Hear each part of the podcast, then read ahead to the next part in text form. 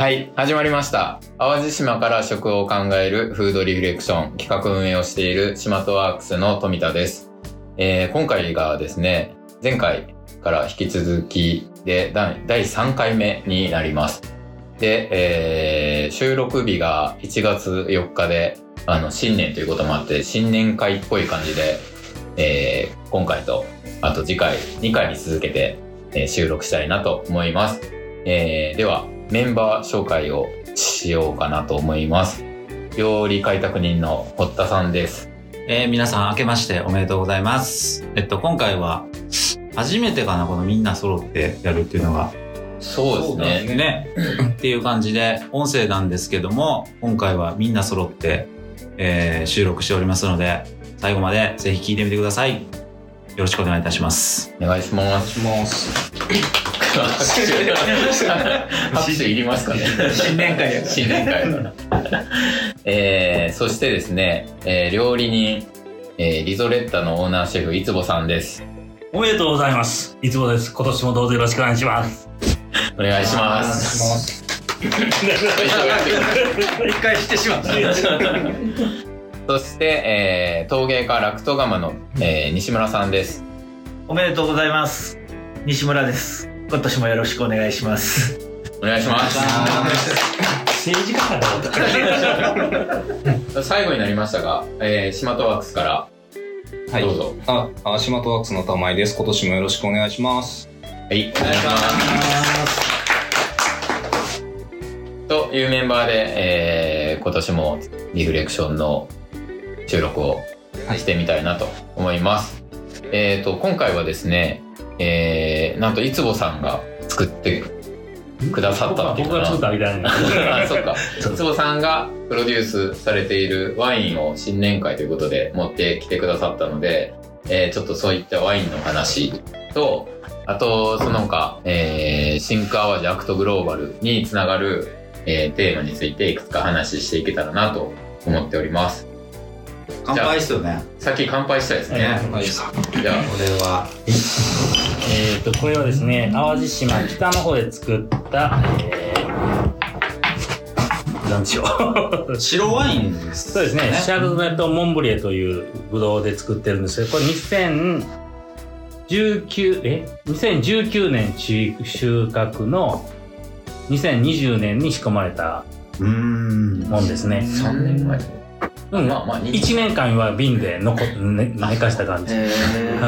まあ、微発泡に関する、イタリアで言うと、ランブルスコのはいはいですね。はい。の白で、えーできてます。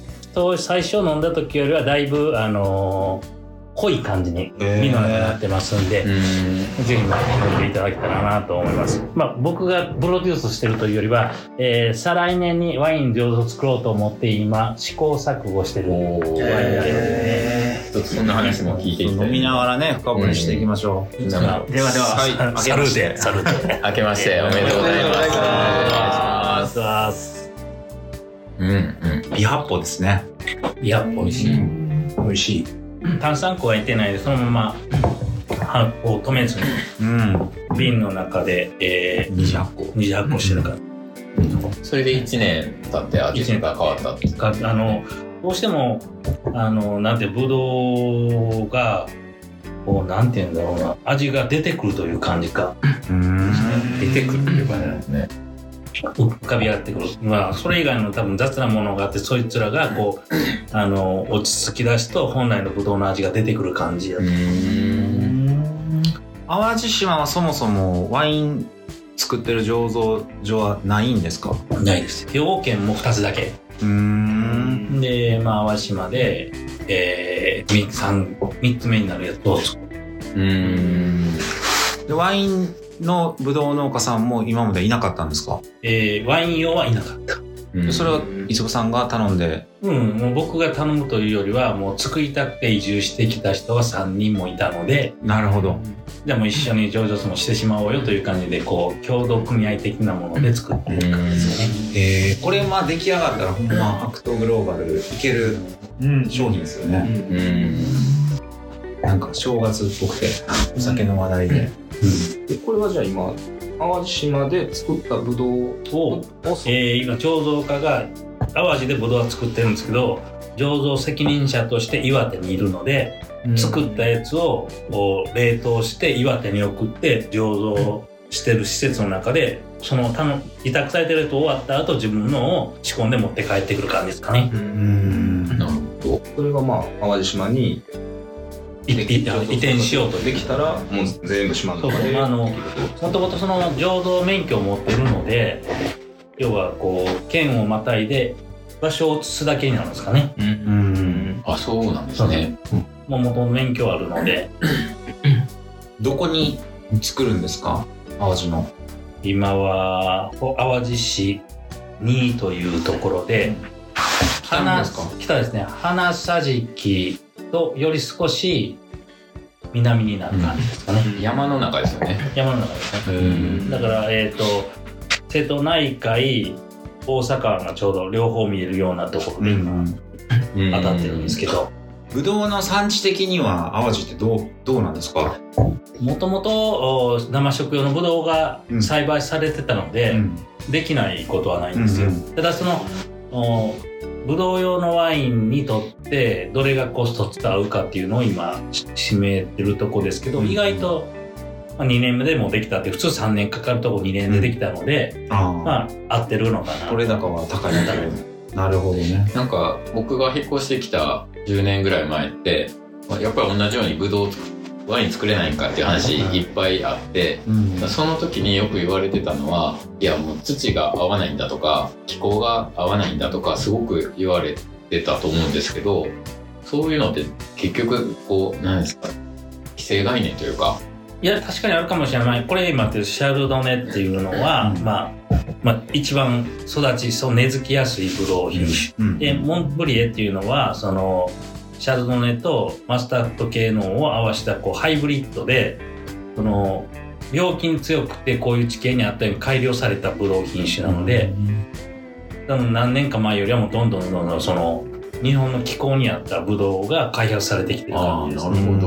はい。で、えっ、と、その酵母もいろいろあって、その、このブドウに合う酵母でどう作るかっていうのを組み合わせで、どんどんどんどんこう開発されていってるので、もっとこう、美味しいワイン、その土地に合ったワイ可能性はあるうと。そうか、飲酒改良されてるんですね。なるほどね、まあ日本のワインも結構レベル上がってるイメージですもんね、世界にね、通用するワインが多いので、うん。うん。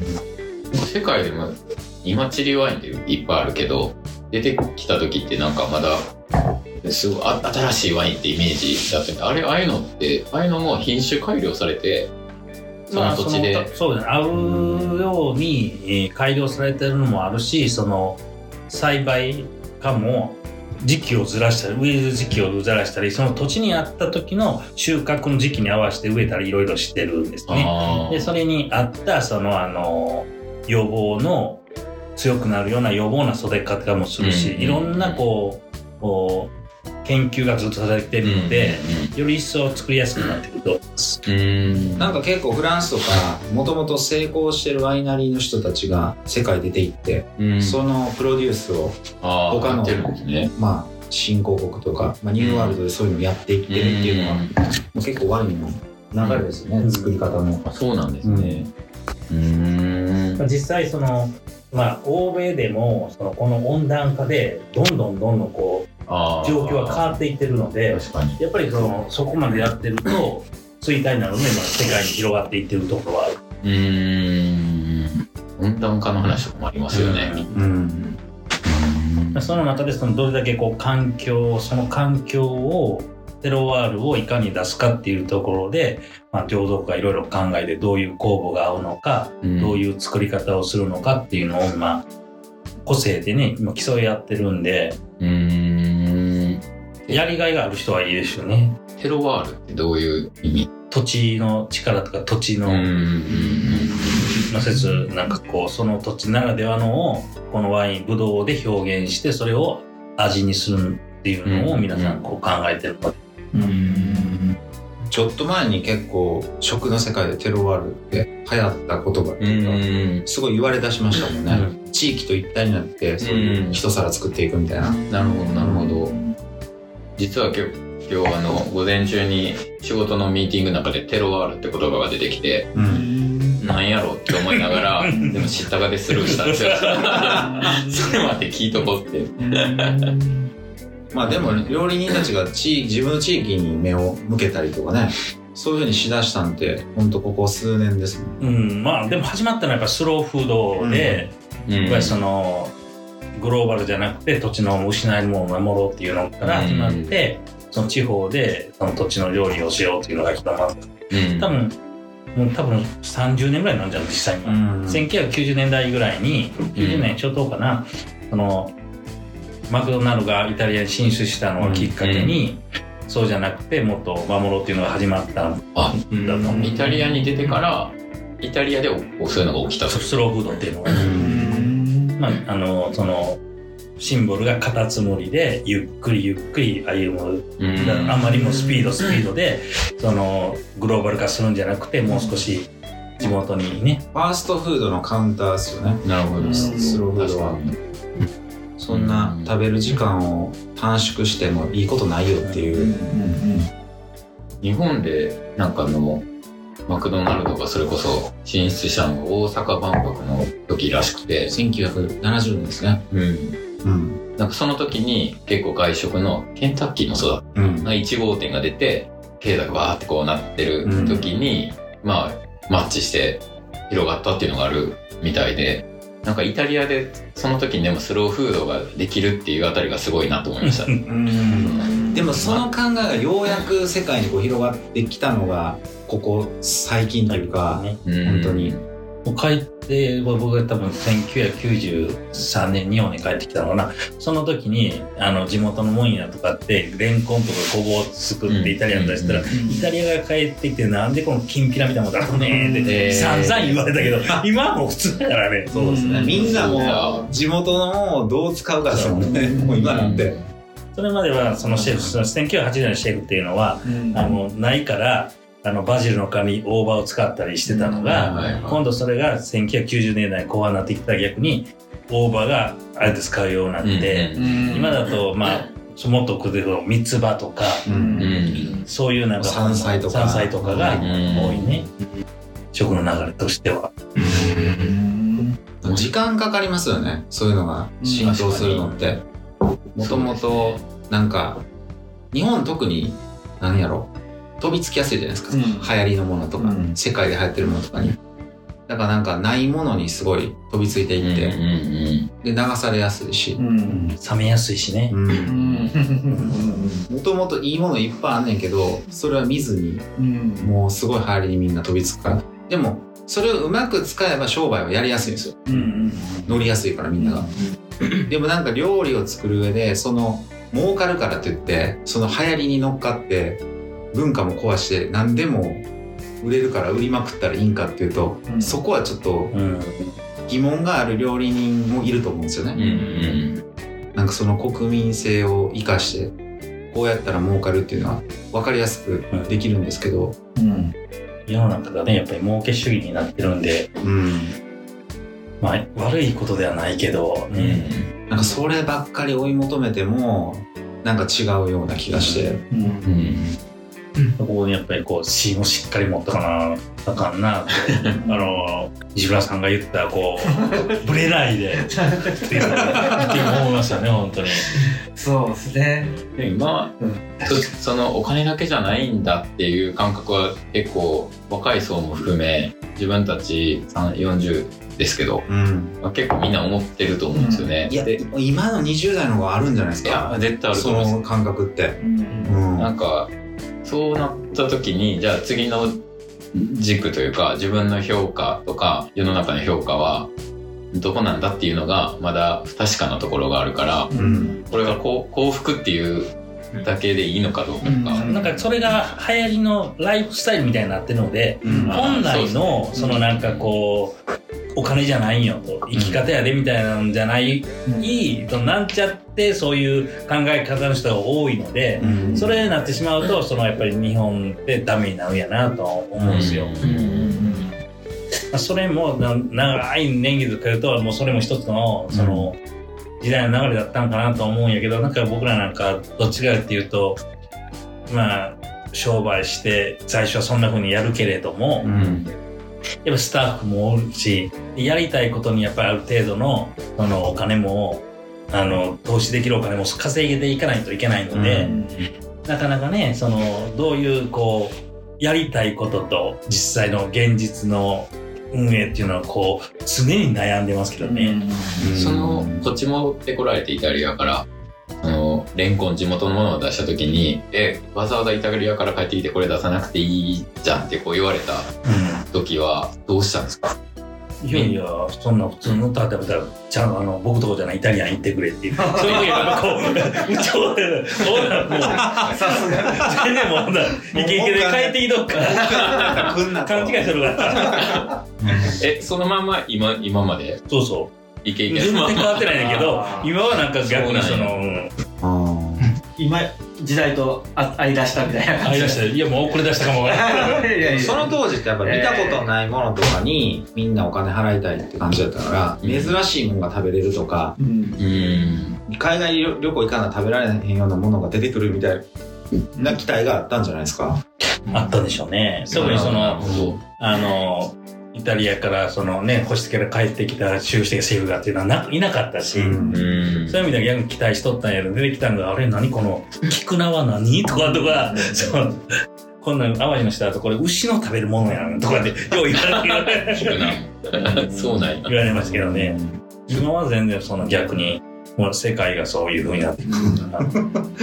早すぎたんですね。しかも地方でやるから、誰もついていやいや、きてないみたいでも、それをやったから僕今があるんやと思う。な。なるほど。うん。もうそこの先駆者みたいな。うん確かに確かに。言いそうやない中の人、牛が食べるもん。こんな草ばっか食えるかみたいな。いやもう、やっぱり裕福なので、うんうん肉みたいな。淡路の人は。うんでも、菊菜なんか出してるけど、春菊出してるこれもう、牛がこう最後に食べるようなもんやねってみたいな。うん。あなるほど。うんそっか、最後もう僕はジャパニーズルッコラと思い出しとったけど、まあ、すき焼きに、そのなんかやっぱり菊菜いるじゃないですか。そうですね。そんな感じで、こう、薄切りの肉と菊菜合わせた、こう、いかにも、日本らしい、こう、カルパッチョやでって出しとったら、言われましたよね。そっかそれが、いつこさん何歳の時ですか？28ぐらいちゃう ?28 の時。すげえな。それってでもどうやって変わっていくんですか？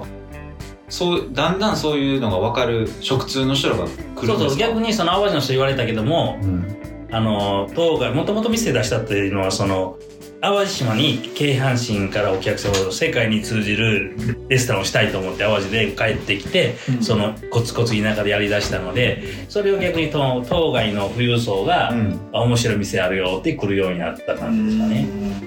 で、普段食べてないもの食べるから、ね、やっぱり都会でキャビアとフォアグラ、フレンチ、イタリアみたいなのずっと来た時やったから、うんうん。逆にそれが、あの、逆輸入というか、淡路の人やって、その当該から、淡路にここ行きたいんだけど知ってるっていう感じで、こう、口コミが始まったのかな。なるほどね。やっぱ当該の人たちがそれを最初は見つけて。うん。も大阪とかが多かったですか？う、大阪、京都、まあ今だとね、西本さんのとことね、あの、九州の津田先生とかも、あなんかそういう人もいらっしゃるから、まあ、もうそういう店ではなくて、その、今の人ってなんかほんま、もっと思って新しいもんとか、うん新しい店行こうとなっとったので、なってきとるんで、まあもう一踏ん張りせなあかんなと。あ。うんで、そういう意味で今料理の中からこう、もう少しその、ワインだったり、う。うんんそういうふうにね、しようかなと、こういうふうに手掛けていうん。いってる最中でね、その料理は料理でまた、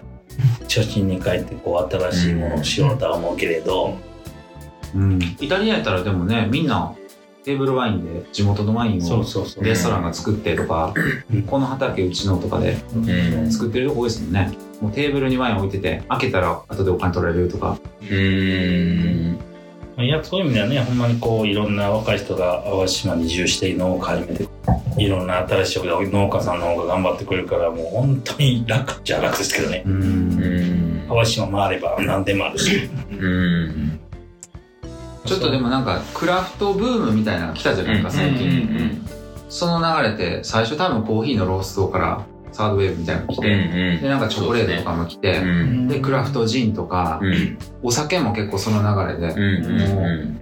自自分たちで作ろうよっていう流れがすごい出てきてるじゃないですか、今って。なんか、それが多分、いつぼさんたちの世代は、レストランとかが主戦場やったけど、それがなんか、二次生産とか一次生産の方に若い人とか目を向けてきてるみたいな、そこの世代がこうくっつくと、テロワールっていうのが、本当の意味でこう出来出してるっていうか、ますます淡路島のその食として食の淡路島というのはすっごいこう幅が広がってくると思いますね可能性はめちゃくちゃありますよね、都都心部からすごい近いけど、まだまだなんか可能性がまあある意味土地っていう意味でもすごい可能性あるし、人もね結構入ってきて、開かれていってるって感じがするんで。ね。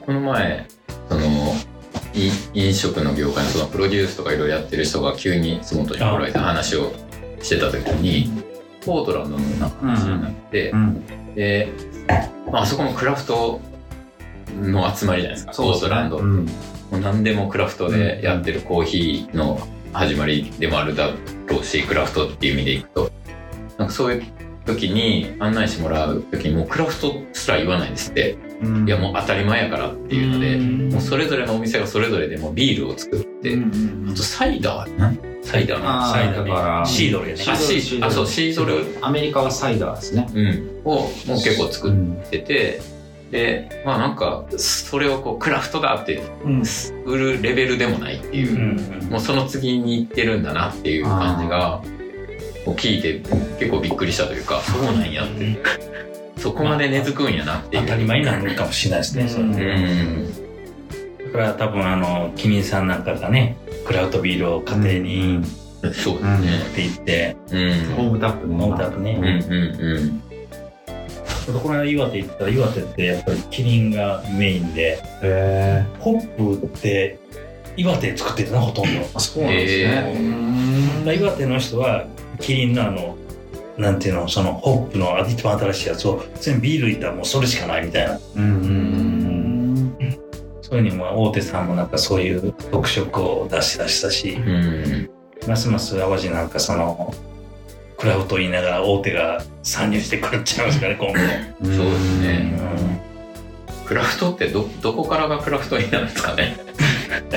まあでも難しい。そうそういうなんかジャンルというかなんかうん。言葉を作ることで出来事もできていくじゃないですか、んだからなんかクラフトなんとかみたいなのはムーブメント起こすのにうん。ワードとして結構。必要やったっていうか、うん。どこどこで線引きあるんやねまずクラフトってうね、ん。あの、パン屋なんて全部クラフトですよね そうクラフトと反対のこ、まあ自分のイメージは量産してるか、大量生産してるかどうかうんなのか、でもその線引きって結構むずいですよね。そうですね。うん。大手さんのやつは違うのかとか、うん。違うような気もするし、厳密に言うとビールなんかはそのほんまにこうそういうクラフトそのコップとかでもそうじゃなくて地元で取れたやつで作るのがもしかしたらクラフトかも。うん。陶芸で言うとクラフトやっぱローロクロでしょ？肩にはめるやつはクラフトじゃないですか？これ難しいですよね、その定義は。確かに。そういうことですよね。そういうことですよねでも難しい。うん僕での感覚で言うと、その成形方法もだけど、その土土のですしああれか土収録の仕方？土をどこで掘ってるか、なのか。自分で掘ってるかどうかってことですか？いや、自分で掘るって結構ね、大事で、何が大事かって言われると、記憶みたいなとこやと思うんですよ。僕は結構成分から入ったんですけど、うんその、いい土って、まあ、全国の産地行けばいろんないい土って呼ばれるものがあるから、それまあ見て回って、で、どういうものがいい土なのかっていうのを自分なりに解釈があるんで、そういうものを探してたんですよ。うん。まあ、あるんですよ、淡路島にもすごい、いい土っていうものは。で、最終的に今そういういい土掘ってないんですよ。うん一番近い土掘ってるんですよ。あだから、うん多分料理に置き換えてもなんか通ずるとこあると思うんですけど高級食材がいいのかみたいなあなるほどねなんかある意味誰？厳密な淡淡路、落東川淡路の土というよりは鳥海の鳥海の土なんですよ。だね。やってたんですけど、土探して、ん。なんかだんだんだんだんそっちよりかはなんか身近なものをどう焼くかの方が、なんかしっくりくるというか、それ景色なんですよ、やっぱり。ん。いつも自分が見てる景色と生活圏内で、なんか、生まれてる自分の記憶とリンクさせやすいんですよね。なんか、ある意味、そのクラフトの定義とすれば、今喋りながら思ったけど、記憶が切り離されてるか離されてないかっていうところはあるかも。さすがやな。ええとこつくいわだいぶ3人で喋ったのに、最後、最後持ってかれる。吉村君に振ってよかった。だってく一番クラフトの人でしょい。や、そうですね。本当に。確かに確かに。そそこの記憶の濃度というかそういうところがどんどんどんどん大事にしていくっていうのと、あそのいつもさんが最初に来て地元の食材使ったっていう、そのそこをいかにそのうん。自分のジャンルそのジャンルすらもなんかあるようでないような時代に突入してるから、なんかどう消化していくかっていうそこで言うとなんか僕面白いなと思うのがその器焼いててうんと自分だけで終わると思ってたんですよ。陶器打ったらそこで終わり。じゃなくてやっぱ料理人さんが使ってくれてその皿の上でいろんな生産者のものを盛り付けて一つの皿に仕上がっていくって時に、記憶ないわけですよ。そこの食材の記憶は、でもなんかチームプレーみたいに連動していくと、世界がどんどんどんどん広がっていく感じ、だからその広がっていく感じを得れるそのところに売るのか。うん。そこの記憶が全く途絶えたところで流通していくのかっていうのも結構なんか延長クラフトの延長にあるんかなっていうのは。なるほどな。意味でいくと、作り、作る側だけじゃなくて、それを最後お客さんにどう届けるかの間に入ってるうん。会社さんが、その記憶を一緒に持ってってくれたら、うん。クラフトのままいけるけど、そこに温度感なかったら、うんもうクラフトとは言い難いよねっていうそうそうことになります。そううん。そこにだから多分クラフトっていうキーワードがあってうんその仲買いする人うんがその記憶をどう伝えるか、うんその作家をどう伝えるかによって、そのやっぱりこう販路を広げようとしてるこう世の中のうん流れがあるような、そうですね。そうそうそう。で、そこでなんかインターネットが進化していろんな伝え方があるけど、なんかほんまに体温が残る状態って、でも今なんかどんどん加速してるから、なんかそこの境界線も伝わってるような、でももうなんか切り離されてるような、なんか、それがなんかグローバルなのか何なのかわかんないですけど、ど。でもテクノロジーの進歩によってなんかその体温どこまでも届くような雰囲気も始まってるけど、なんすかね、もう多分西村さんの皿一つ買っていってこの 3D プリンターでやったら全部同じそうそうそうそうそう。なってるねうん。とそうじゃないってことですよね。でも、でもそこそうは、である理由も。うん、なんか、そう世代あると思うんですよ、ジェネレーションで。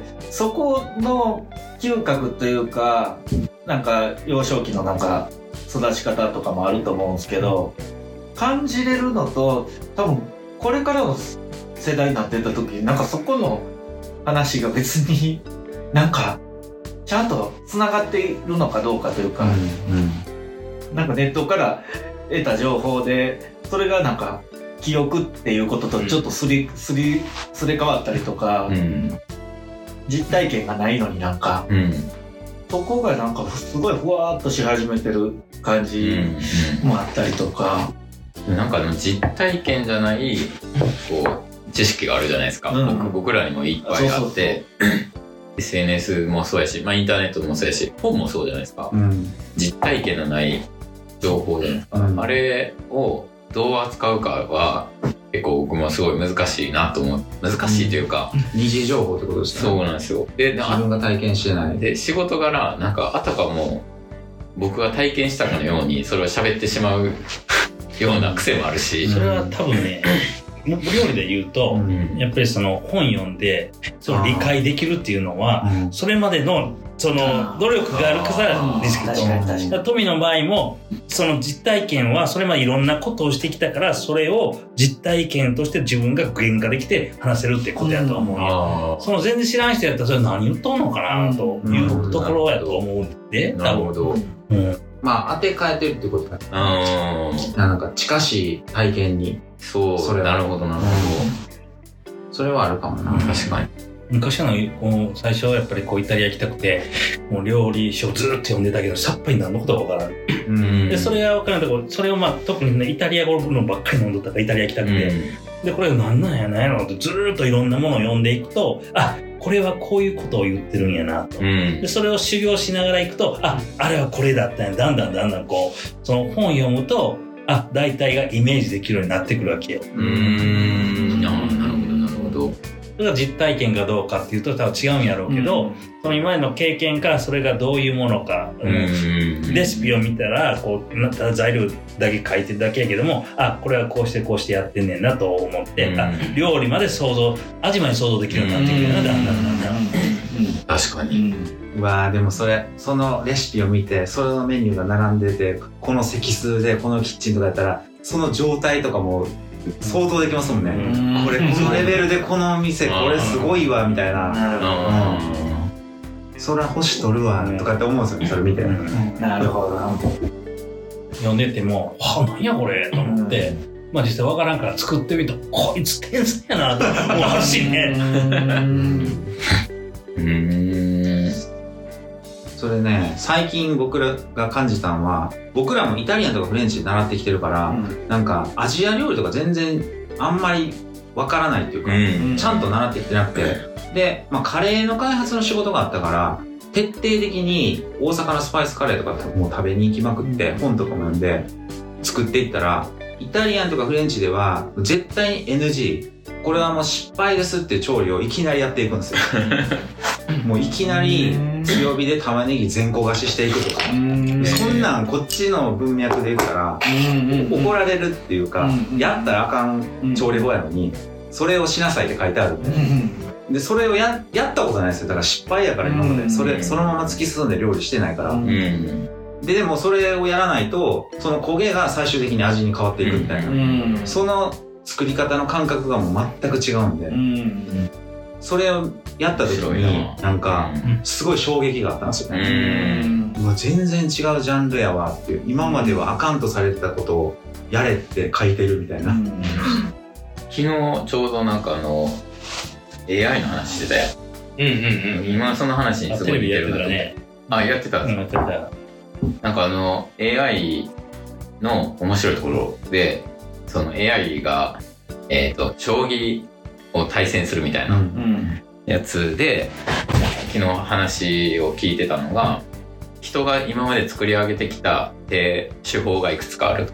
いくつかとか、まあ、いたくさんあって、で、それ以外の定石以外の手はもう基本ダメで、それじゃ勝てないってされてたのが、AI はそんな関係ないから、いろんな手をわーって考え始めて、で、初めめちゃくちゃ負けるんですって。だからそれをわーって繰り返してるうちに、定石の手を超えてしまうっていう、なんかあの、今までこうしないといけないと思ってたやつ以外からの、その成功を勝ち取ってしまうっていうところで、人が負けてしまったっていう話を聞いて面白いなと思って。藤井さんなんかそれでや練習してるって言ったもんね。やそうそうなあ。うん。あ、そうなんや。そう。だから誰もがやってない手をそうそうそう。見つけ出して。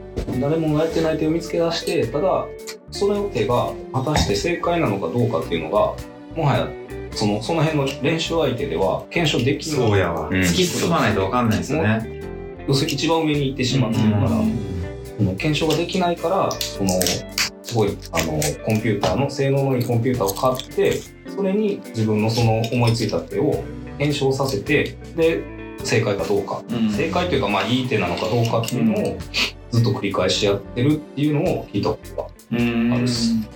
すごいな、じゃあ AI の登場でレシピもとんでもないのが出てくるかもしれない。いや出てきる出てきるこれ今までは絶対やったらあかんって、いや。誰もが思ってた手法で調理したら、めちゃくちゃうまいのが突然できるみたいな、フードテックとかすごいですもんね、最近。それやばいな、生まれたら。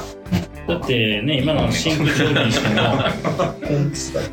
本来は肉とかでも表面焼いて閉じ込めてから焼くっていうのから、うん。今逆に火入れてから表面だけ焼くやからね。もう今低温調理で、あ、じわじわもうそうそう、と。温度管理して、中にもう適正な温度で火入れた状態で最後に表面に焼き目つけるっていうう、ん。それにもう全く変わったんですよ。今までそんなことはやってなかったけど、でもそれをやることで再現性がめちゃくちゃ高くなるんですよ。ん誰がやっても失敗しない最高の火入れができるようになるはず。うん。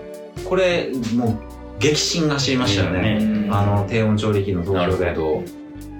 でそそれまではその肉を焼くってことが料理人の世界でも結構なんか上のランクの仕事やったのうにん。もうそれはそんなことなくなってしまったんで。面白い。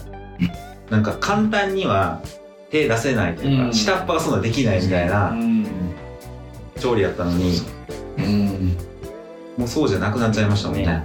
もうあれ真空して何度で何度セットしててとかそうええそうなる。